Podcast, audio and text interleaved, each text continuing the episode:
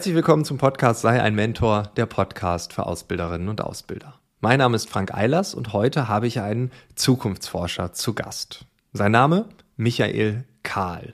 Und wir wagen gemeinsam einen Blick in die Zukunft. Wir sprechen über die Zukunft der Ausbildung und was so alles drumherum passiert, beziehungsweise höchstwahrscheinlich passieren wird und dementsprechend die Ausbildung massiv beeinflusst.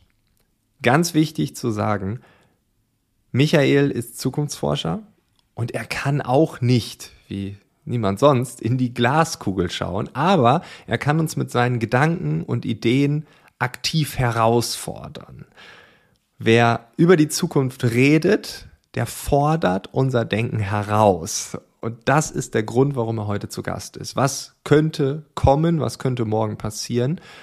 Und dabei ist es egal, ob ein Ergebnis A oder B oder C eintritt, das ist vielleicht gar nicht so relevant, sondern vielmehr geht es um die Tatsache, dass wir einfach nur über etwas anderes, über etwas Neues nachdenken, eine andere Perspektive aufgezeigt bekommen und andere Blickwinkel einnehmen können. Das ist zumindest meine persönliche Sichtweise auf das Thema Zukunft. Darum bin ich so froh, dass Michael Karl heute hier ist. Es ist eine kleine Einordnung in dieser Intro Lange Rede, kurzer Sinn. Jetzt geht's los mit Michael Karl.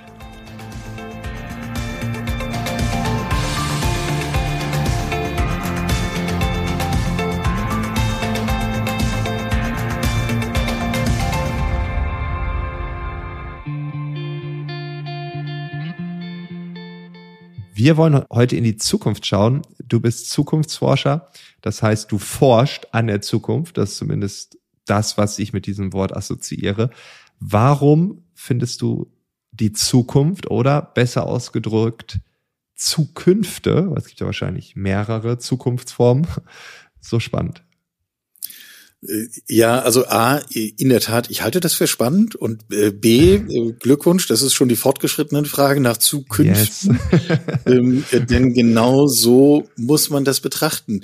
der Reiz vom Thema Zukunft liegt ja genau darin, dass es eben nicht zwangsläufig ist.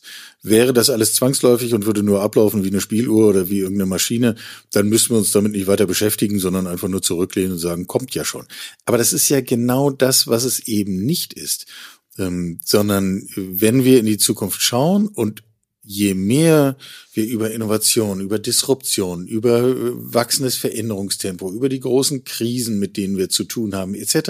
reden, äh, desto mehr Spielräume gehen ja auch auf. Und desto mehr stellt sich immer wieder, immer wieder so eine Doppelfrage und die kickt mich. Also das eine ist sozusagen die, die Erwartungshälfte was können wir eigentlich für Zukünfte erwarten? Was sehen wir für Entwicklungen, denen wir zutrauen, ein Stück Zukunft zu prägen? Und das zweite ist die Frage, was wollen wir eigentlich? Was ist das, was wir eigentlich wirklich für richtig halten? Was ist das, wo wir sagen, ja, das ist ein Bild von Zukunft, dafür stehe ich montags morgens auf ähm, und setze mich dafür ein, dass diese Zukunft Realität wird und arbeite darauf hin. Und äh, diese Doppelfrage ist, glaube ich, also ist für mich eine total wichtige und eine total wertvolle. Und ich glaube, insgesamt beschäftigen wir uns damit tendenziell zu wenig, ähm, darüber wirklich aktiv nachzudenken, was meinen wir denn eigentlich, wo wollen wir denn eigentlich hin? Ja, und ähm, das habe ich zu meinem Beruf gemacht. Okay. Mein Gefühl sagt, dass wir uns, wenn wir uns mit Zukunft, mit Zukünften beschäftigen, tatsächlich eher damit beschäftigen, okay, beispielsweise Künstliche Intelligenz, Hype, oh Gott, wo führt das hin? Ne? Das wird doch und dann und so und so. Ich habe in noch keiner Fernsehsendung, egal ob bei Markus Lanz oder bei Maischberger oder sonst wo, die Frage gestellt, gesehen, was wollen wir mit der KI? Also wo wollen wir hin als Gesellschaft? Wo wollen wir hin als Europa? Ähm, ich glaube, dass sich viele Stellen damit beschäftigen. Aber ich glaube, im Großen und Ganzen ist das, wenn wir so zwei Seiten einer Medaille, das jetzt dieses Bild einmal so nehmen, die eine Seite arg unterbelichtet ist Volle Zustimmung. Ja. Ähm, anderes Beispiel, da kann man es ganz praktisch dran machen, wenn wir über Robotik reden. Ähm, wir können davon ausgehen, dass innerhalb der nächsten zehn Jahre durch die Fortschritte im Rahmen von Robotik, jetzt im weitesten Sinne, ne, äh, ungefähr die Hälfte der Arbeitsplätze in Produktionszusammenhängen überflüssig werden. Hm. So. Und da kann man, nüchterner Fakt, da kann man jetzt viele Fragen dran stellen. Eine zum Beispiel, wenn ich so einen Betrieb habe, sage ich das meinen Leuten, ja oder nein? Da wird es schon interessant. ähm, aber äh, unser üblicher Reflex ist eben, dann geht das große Gejammere los und die Roboter nehmen uns unsere Arbeit weg, etc. Anstatt andersrum zu fragen, wann nehmen sie uns die Arbeit endlich weg? Weil das, was sie machen, ist doch offensichtlich das, wo wir wunderbar ersetzbar sind und wo wir eigentlich ganz andere Sachen machen sollten. Und die Frage würde ich viel lieber diskutieren. Was wollen wir denn machen? Was ist denn das, was uns unterscheidet? Was ist das, wo, wo wir zeigen können, was wir Menschen eigentlich wirklich wert sind und, und einbringen wollen und schaffen wollen? Die Frage finde ich viel interessanter. Und anstatt unsere Zeit damit zu verschwenden, Sachen zu machen, die Roboter ebenso gut machen könnten. Also, wir müssen nicht besser Mehlsäcke tragen können, als ein Roboter das kann. Das macht uns jetzt nicht besonders. Ja. Ja, und es ist eine ganz andere Energie. Ne? Also wenn ich Total. darüber nachdenke, wie jetzt eine Technologie, Roboter beispielsweise, mein Leben verändern, dann bin ich maximal passiv. Ich bin reaktiv, oh Gott, und hier, ich versuche irgendwie in den Abwehrmodus zu kommen. Wenn ich mir überlege, wie kann ich das nutzen, um für mich neue Pfade zu betreten, bessere Arbeitsumgebungen zu erschaffen, ein besseres Leben zu haben, vielleicht leichter durchs Leben zu kommen, weil ich vielleicht nicht jeden Tag äh, 100 Mehlsäcke tragen muss. Ne? Also der äh, Bandscheibenvorfall wird nochmal 20 Jahre aufgeschoben. Äh, was auch immer dann der Maßstab ja, ja. ist. Genau. Aber in der Tat, äh, du sprichst ein interessantes Stichwort an, dass allein die Frage umzudrehen setzt eine völlig andere Energie frei. Ja, ja. Und ähm, das ist ja auch das Schöne, wenn wir uns mit Zukunft beschäftigen. Das ist einerseits Arbeit, ja, also im Sinne von, da ist was zu tun aber es äh, inspiriert und es äh, schafft zusätzliche Dynamiken und es versetzt uns eigentlich in die Lage, mehr zu können, als wenn wir uns damit nicht beschäftigen. Ja. Um, das äh, wird uns vielleicht gleich im Gespräch noch beschäftigen, wenn wir uns ein bisschen über Arbeit unterhalten, weil ich glaube, das ist auch so ein Merkmal von Arbeit der Zukunft, dass sie uns nicht notwendigerweise mehr Energie raubt, als sie uns gibt, sondern genau umgekehrt ich glaube, eine zukunftsfähige Arbeit gibt uns mehr Energie. Ähm, nirgendwo steht geschrieben, dass wir äh, dass wir freitags nachmittags erschöpfter sein müssen, nur weil wir eine Woche gearbeitet haben. Es könnte ja auch genau umgekehrt sein. Also warum gehen wir nicht montags morgens zur Arbeit und sagen, ja, endlich, ich kann wieder Energie tanken. Ich kann mich hier sinnvoll einbringen. Ich mache einen Unterschied. Ähm, fände ich ein sehr viel zukunftsfähigeres Bild von Arbeit. Thank God it's Monday. Thank also it's Monday. man sieht schon, genau. man sieht schon deine deine Haltung hier. Also Zukunft äh, als Pessimist, Zukunftsforscher als Pessimist wäre wahrscheinlich auch nicht so wirklich cool. Ne? Also man braucht, also glaube ich, auch schon so ein bisschen. Meins, ja. ja, genau. Es gibt die wahrscheinlich auch. Jedem, ja. jedem seine seine fatalistische Grundhaltung, der sie gerne möchte. Aber ähm, ich finde, äh, wir brauchen genau das Gegenteil von Fatalismus. Ja. Okay, bin ich bei dir. Wenn wir jetzt an die klassische Ausbildung denken, wenn wir an das Ausbildungssystem denken, was wir in Deutschland haben. Mhm. Du hast ja als Zukunftsforscher per se so eine Glaskugel immer dabei in so einem immer. Seitenkoffer, der immer an dir hängt. so eine Hängetasche mit großer ja. Glaskugel, Durchmesser ein Meter. Ähm, du nimmst sie gleich raus, du schaust drauf. Hat die Ausbildung überhaupt eine Zukunft oder mehrere Zukünfte? Das wäre die erste Frage. Äh, klare Antwort ja. Ähm, mehrere Zukünfte, ganz sicher. Ähm, ich habe so leicht gezögert eben, weil ich fürchte, wer jetzt hier ein Ja hört, der lehnt sich jetzt zurück und sagt, oh, gehabt, wir sind von Veränderungen irgendwie, das bleibt uns erspart. Das wäre jetzt ein falscher Reflex, glaube ich. Ähm, ich denke schon, dass wir jeden Grund zu der Annahme haben, dass sich Ausbildung massiv verändern wird und muss. Äh, unabhängig davon, ob wir das wollen oder nicht. Ähm, aber das Ausbildungssystem, was wir haben, bietet, glaube ich, auch gerade im internationalen Vergleich äh, viele Anknüpfungspunkte, wo man sagt, da stehen wir jetzt vielleicht nicht ganz so blöd da, wenn wir das richtig machen. Ähm, und insbesondere, ich glaube, das Thema Lernen. Wie lernen wir eigentlich in unserem beruflichen Zusammenhang? Wie lernen wir sozusagen sowohl auf der persönlichen Ebene, also was, was meine persönlichen Kompetenzen, Fachkompetenzen, die sozialen, die technologischen, die digitalen, die ersetze beliebige Worte, ähm, als auch die unserer Organisation. Wie organisieren wir das, dass wir wirklich ausreichend und offen lernen? Halte ich für die zentrale Frage äh, sowohl persönlicher Karrieren und Berufswege als auch von Organisationserfolg. Und da, das kann man ja kaum denken, ohne auch über Ausbildung nachzudenken und das immer gleich mitlaufen zu lassen. Oder wie Wiebke Mattes, ich meine, in diesem Podcast hier schon mal gesagt hat, ähm, sie hat Alvin Toffler zitiert, die Analphabeten des 21. Jahrhunderts werden nicht diejenigen sein, die nicht lesen und schreiben können, sondern diejenigen, die nicht lernen, verlernen und wieder lernen. Also das ist vielleicht das Analphabetentum des aktuellen Jahrhunderts. Und ähm, ja, das merken wir ja auch schon. Und, und das ist ja, wenn wir das aber nehmen und weiterdenken, dann kommen wir eben zu einem durchaus veränderten Bild von Ausbildung. Dann stellt, kann man so eine simple Frage stellen wie, wann ist eigentlich eine Ausbildung beendet und womit? Mhm. Und in einer bisherigen Denklogik würden wir sagen, na ja, wenn ich ausgelernt habe, man achte auf den Begriff, den halte ich für ja. problematisch.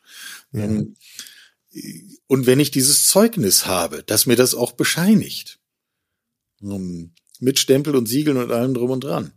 Ähm, wir, ich glaube, wir müssen den Schwenk hinkriegen zu sagen, wenn ich in meiner Ausbildung irgendwas lerne, dann ist es das Lernen lernen.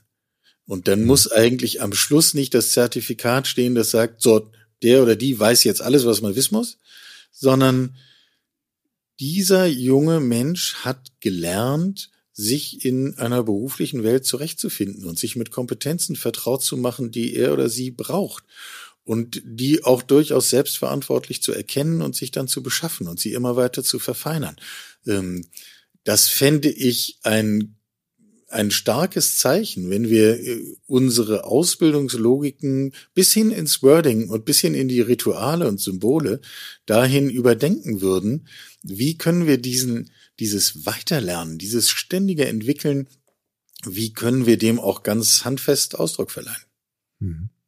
Ja, es gibt ja auch diesen, diesen Satz, ja, der hat seine Ausbildung gemacht, der ist jetzt fertig. Ne? Das yep. ist etwas, was ich permanent höre, falsch. meistens von den, von den, ja, von den Eltern derer, die eine Ausbildung gemacht haben. Ja, der ist jetzt fertig. Die ist jetzt fertig damit.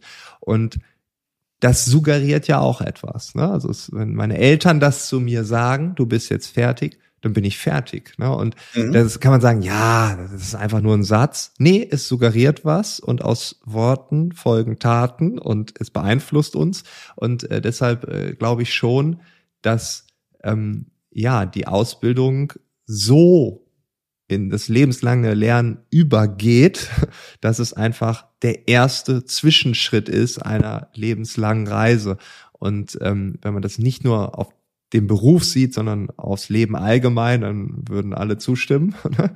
ähm, aber wenn wir über den Beruf reden, ist es genauso. Ich glaube, da sind wir uns alle einig. Dort haben wir, wir haben ja auch mit Sigrid Martin ähm, äh, und, und, und äh, Gordon Schenk ein, ein Gespräch geführt über das Update der AEVO, wo auch ganz klar äh, unterstrichen wurde, dass immer wieder die Ausbildereignungsverordnung auch geupdatet werden muss, weil einfach alles sich gewandelt hat oder punktuell gewandelt hat. Und jetzt muss man völlig anders an die Sache rangehen. Oder wenn ich zumindest nicht wenn völlig anders, dann punktuell anders. Und äh, das Thema Kompetenzen, ähm, ja, das wird sich immer wieder verändern. Und vielleicht ja auch, so die Hypothese, meine Hypothese, ähm, immer schneller, weil wir nun mal einen technologischen Wandel haben, weil wir Transformation haben, nicht nur eine digitale, sondern auch das Thema Nachhaltigkeit damit drin ist. Und ähm,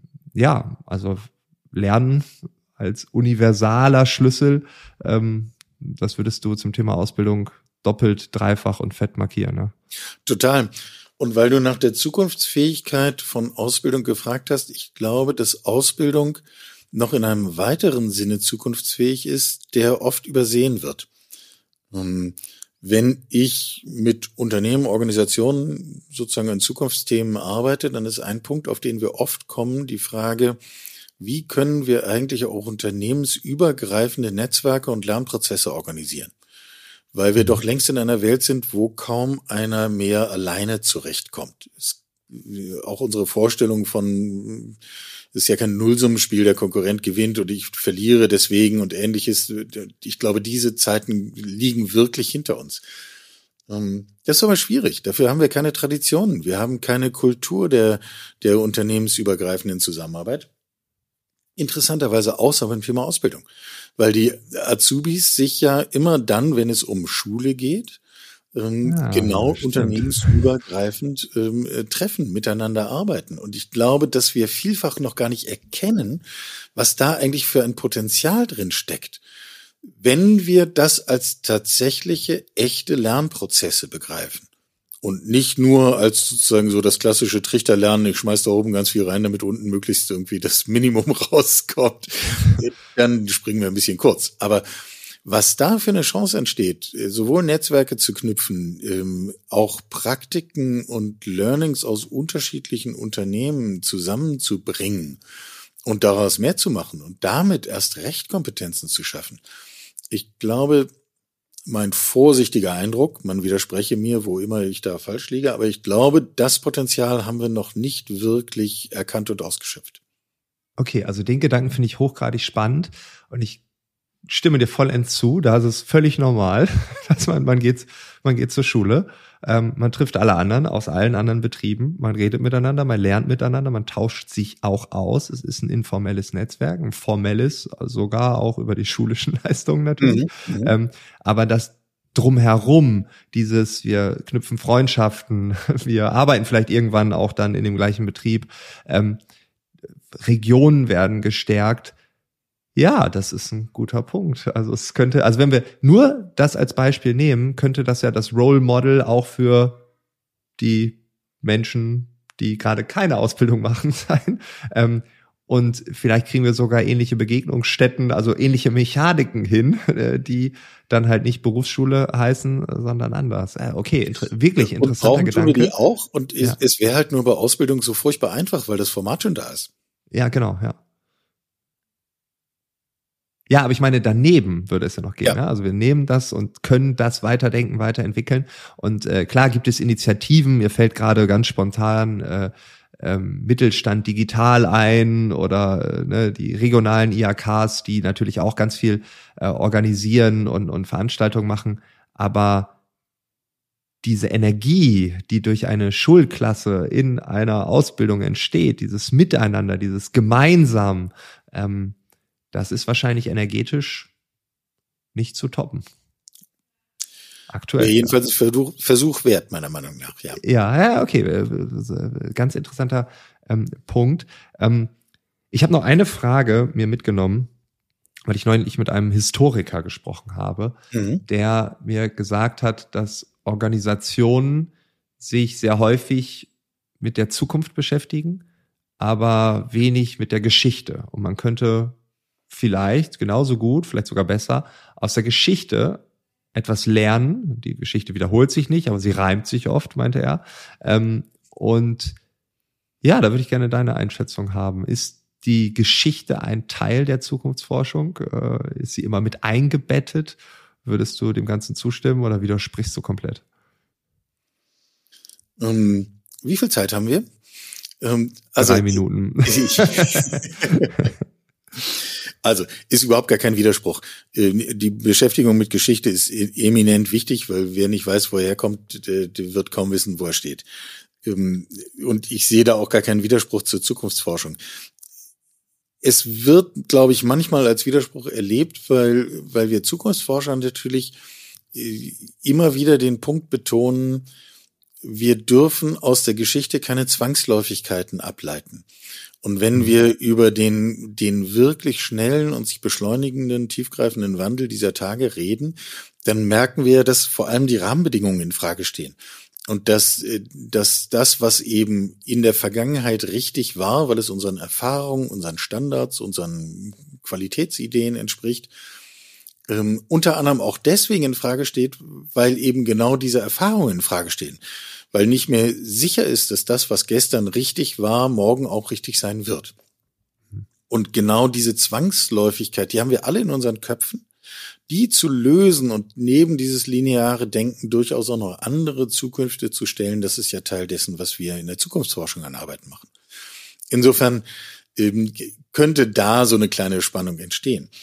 Ähm, aber andererseits müssen wir, äh, andererseits müssen wir zum Beispiel bedenken, wenn wir, wenn wir über Arbeit reden, was wir jetzt hier gerade tun, ähm, ich bin mit der Vorstellung aufgewachsen, dass das, was wir Arbeit nennen, quasi naturgegeben ist. Nicht? Arbeit ist das, was zwischen Einstempeln und Ausstempeln passiert. Arbeit ist das, was ich in, in einem Kontext mit Arbeitsvertrag im, in einem Unternehmen tue, wofür ich Geld bekomme. Und alles andere ist keine Arbeit. Das ist ja aber eine historische Ausnahmesituation. Ähm, das ist ein Denken, was wir im Wesentlichen mit der Industrialisierung angefangen haben. Ähm, vorher haben wir anders darüber gedacht. Und ehrlicherweise hat der Schuh auch nie so wirklich gepasst. Ähm, weil wir ganz viele andere Dinge, Care-Arbeit und soziale Arbeit und äh, gesellschaftliche Arbeit etc. haben, die auch alle Arbeit sind im Sinne von wichtige Aufgaben und äh, wir müssen uns einbringen und es ist auch, es lohnt sich auch, es entsteht ein Wert. Äh, all, all diese Kategorien sind erfüllt. Ist ja insofern auch kein Wunder, dass wir gesellschaftlich immer da, wo wir wo wir weit weg von diesem klassischen Fabrikmodell sind, also eben bei den bei der Krankenpflege, bei Erzieherinnen, Erziehern etc., dass wir da zuerst Schwierigkeiten hatten, das überhaupt in dieses Arbeitsmodell reinzupferchen. Wir haben immer gedacht, wir müssen Dollar drücken. In Wahrheit stimmt einfach das Modell nicht. Ähm, und wir müssen dringend, und das merken wir dieser Tage ja ganz massiv, zu einem anderen Bild von Arbeit hinkommen. Arbeit ist eben nicht nur das, was zwischen 8 Uhr morgens und 15.30 Uhr passiert. Arbeit ist nicht nur das, wofür wir klassischerweise bezahlt werden. Arbeit ist wahrscheinlich gar nicht in Zeit messbar. Ähm, das ist eine enorme Provokation. Ähm, wir sind gerade vom Bundesarbeitsgericht dazu verpflichtet worden, Arbeitszeiten immer mhm. zu erfassen, als könnten wir damit Arbeit messen. Können wir aber gar nicht wirklich. Ähm, und letztlich, wenn, wenn ich es noch einen größer machen darf, ich glaube, die Grundlogik der Industrialisierung mit Blick auf Arbeit war, dass der Mensch so eine Art Minusmaschine ist. Also der Mensch macht immer das, was die Maschinen noch nicht können. Ähm, Weil es noch zu komplex ist oder die Schaffenshöhe zu groß oder die Stückzahl zu klein oder was auch immer. Und im Laufe der 200 Jahre haben wir uns immer weiter in so eine Nische zurückgezogen, weil logischerweise die Maschinen immer mehr können. Und ich glaube, dieser Tage merken wir, dass die, diese Nische zu klein wird. Und dass das Problem gar nicht ist, wie können wir da unseren Platz finden, sondern dass diese Logik gar nicht stimmt. Wir sind doch nicht ein Minusmodell. Ich möchte mich doch gar nicht darüber definieren, der Mensch macht das, was die Maschine noch nicht kann. Das wäre ein ziemlich trauriges Menschenbild, wenn du mich fragst. Ja, und, ja. und wir müssen dringend hin zu einem anderen Verständnis von Arbeit, von einem anderen Verständnis von Wert. Und wenn wir mal da anfangen, dann lösen sich ganz viele, ganz viele Schmerzen, die wir ansonsten den ganzen Tag diskutieren vom Fachkräftemangel über äh, welche Kompetenzen braucht es eigentlich, wie kann eine zukunftsfähige Organisation aussehen. Wenn wir das mal von, von diesem anderen Ansatzpunkt betrachten, auf einmal entstehen da, wie wir schon am Anfang diskutiert haben, ganz viele Räume, ganz viele Dynamiken. Hm. Ja, okay, da bin ich bei dir. Ähm, ich glaube auch, dass wir dort ein Update entwickeln. Ich glaube, wir sind schon mittendrin. Äh, mittendrin. Die, mittendrin. die Diskussion werden immer lauter. Ähm, ich habe die Frage auch deshalb gestellt, weil ich glaube, dass viele Unternehmen halt noch ihre Geschichte so am ja am, am, an sich kleben haben und zukunftsgewandte Organisationen, auch Organisationen, die gerade neu gegründet werden, haben es manchmal einfacher ne, und mhm. machen Dinge äh, vielleicht anders. Was siehst du bei den verschiedensten Organisationen, mit denen du dich beschäftigst, mit denen du zusammenarbeitest? Was machen so zukunftsgerichtete Organisationen besser? Vor allem in puncto Ausbildung, vor allem in puncto junger Menschen. Ähm, was siehst du da? Was gibt's da für Entwicklungen? Ja, das ist interessant, weil du, ähm, um einem ganz konkreten anzufangen, äh, in deiner Frage hast du eben gesagt, in, in puncto Ausbildung, in puncto junge Menschen. Warum ist eigentlich Ausbildung was für junge Menschen? Ähm, Lernprozesse brauchen wir auf allen Ebenen unseres beruflichen Werdegangs. Und wenn wir heute so lapidar sagen, na ja, wahrscheinlich wird es in zehn Jahren ganz neue Berufe geben und viele, die es heute gibt, wird es nicht mehr geben, dann bedeutet das ja, dass wir uns von der Vorstellung verabschieden müssen, eine Berufsausbildung reicht für mein Leben. Das würde mich mhm. sofort zu der Vorstellung hinführen, naja, dann mache ich wahrscheinlich mit 35 meine zweite Ausbildung, dann mache ich wahrscheinlich mit 50 meine dritte. Meine dritte ähm, was ganz praktische Folgefragen auslöst, wie zum Beispiel, was mache ich eigentlich mit 50-jährigen Azubis, die schon 30 Jahre Berufserfahrung haben, nur halt in einem anderen Beruf? Schicke ich die in dieselbe Klasse Berufsschule? Wahrscheinlich nicht. Also das äh, schiene mir nicht sinnvoll zu sein. Ähm, und schon muss ich Lernen ganz anders organisieren. Und das ist meine sehr konkrete Antwort auf deine Frage. Man kann jetzt Organisationsmodelle rauf und runter diskutieren. Ich halte viel davon, Verantwortung möglichst dicht an ähm, sozusagen an die Basis im Unternehmen zu verlagern und äh, möglichst äh, alle diese Zöpfe und alten Entscheidungswege abzuschneiden, nach dem Motto, das Projekt ist aber so groß, das muss der Geschäftsführer entscheiden. Warum eigentlich? Der hat davon am wenigsten Ahnung. Ähm, sondern, äh, und da kann man äh, Philosophien noch wie drauf bauen. Am Schluss ist es ein Kern. Schaffe ich in meinem Unternehmen Platz für Lernen? Für Ausbildung, und für weitergehende Lernprozesse schaffe ich Platz dafür für eine Kultur. Es wird immer von Fehlerkultur geredet. Ich liege, mal, ich liege mit diesem Begriff etwas über Kreuz, weil ich glaube, am Schluss wollen wir nicht die Fehler, wir wollen die Lernprozesse.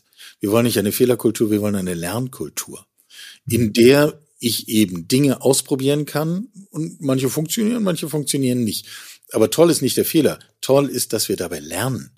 Ja, ja. Und das scheint mir der zentrale Schlüssel zu sein. Und ähm, das hat nichts mit Sonntagsreden zu tun. Das hat nichts mit irgendwie, ich mach mal eine Office-Schulung zu tun. Das ist nicht die Art von Lernen, die ich meine. Aber gezielt Platz dafür zu schaffen und ein Bewusstsein dafür zu schaffen, dass das tatsächlich echte, hochwertvolle Arbeitszeit ist, gemeinsam in meinem Team äh, Lernprozesse zu initiieren und auszuwerten und daran zu wachsen. Das ist der Schlüssel. Okay. Also wieder hier die Aussage von eben, wir dürfen nicht trennen, sollten nicht so viel trennen, sondern das große Ganze sehen. Und ja. Ähm, ja. ganz zum Schluss, ich weiß eigentlich schon, welche Antwort du gibst, deshalb klammer ich die Antwort Lernen aus. Okay, gut, ich muss einen zweiten finden. gut, ja. Mhm. ähm, wenn du so auf die aktuelle Entwicklung schaust, wenn du so siehst, was passiert da gerade, wenn du so jetzt die Glaskugel nochmal aus dem aus der Hängetasche nimmst in den nächsten Jahren, worauf kommt es wirklich an? Neben dem Lernen gibt es etwas, wo du sagst, ja, das dürfen wir auf gar keinen Fall ignorieren, vernachlässigen.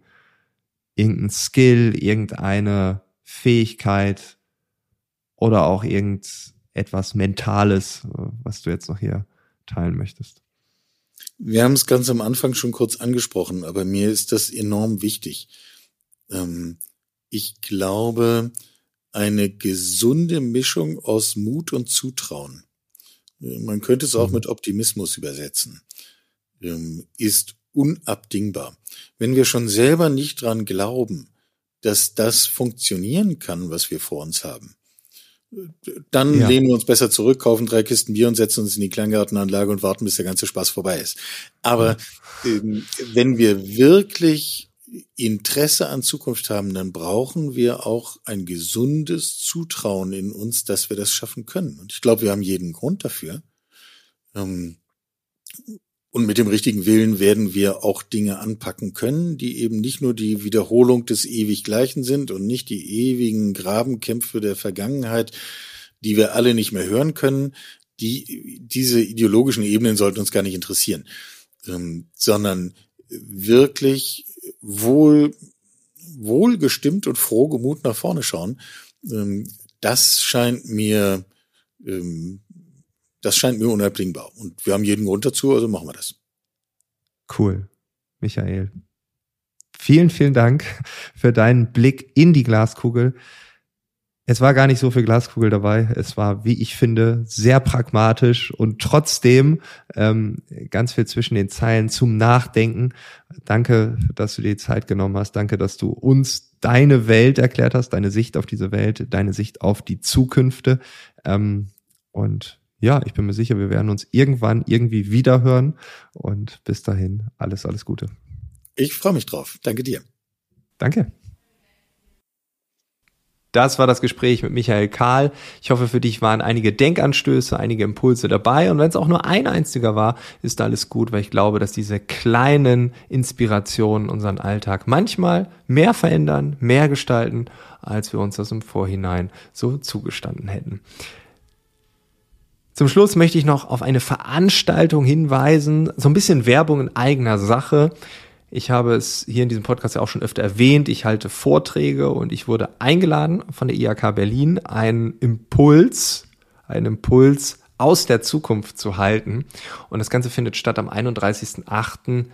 in Berlin und dort findet das Festival der Berliner Wirtschaft statt. Ein Zukunftsdialog, Fachkräftegewinnung und wir haben uns gedacht, diese Veranstaltung spricht vielleicht nicht nur Berliner und Berlinerinnen an, sondern auch andere, die zum Beispiel diesen Podcast hören und genau deshalb weisen wir darauf hin. Am 31.08. findet das Festival der Berliner Wirtschaft in Berlin statt. Wer mich mal live auf einer Bühne sehen will, kann das gerne tun. Ich habe 15 Minuten, das ist nicht so wahnsinnig lang, das ist kürzer als dieser Podcast. Es ist die Hälfte von diesem Podcast, aber wer sagt, na, finde ich interessant. Danach äh, redet die Wirtschaftssenatorin Franziska Giffey. Es gibt dann äh, Themenblöcke Kulturwandel, Transformation, internationale Talente etc. pp. Also wer sich da interessiert und das Thema Fachkräftemangel beziehungsweise positiv formuliert Fachkräftegewinnung interessant findet, der kann ja einfach mal in den Shownotes vorbeischauen. Dort ist die Veranstaltung wie immer hinterlegt. Ansonsten hören wir uns im nächsten Monat wieder. Bis dahin, alles, alles Gute.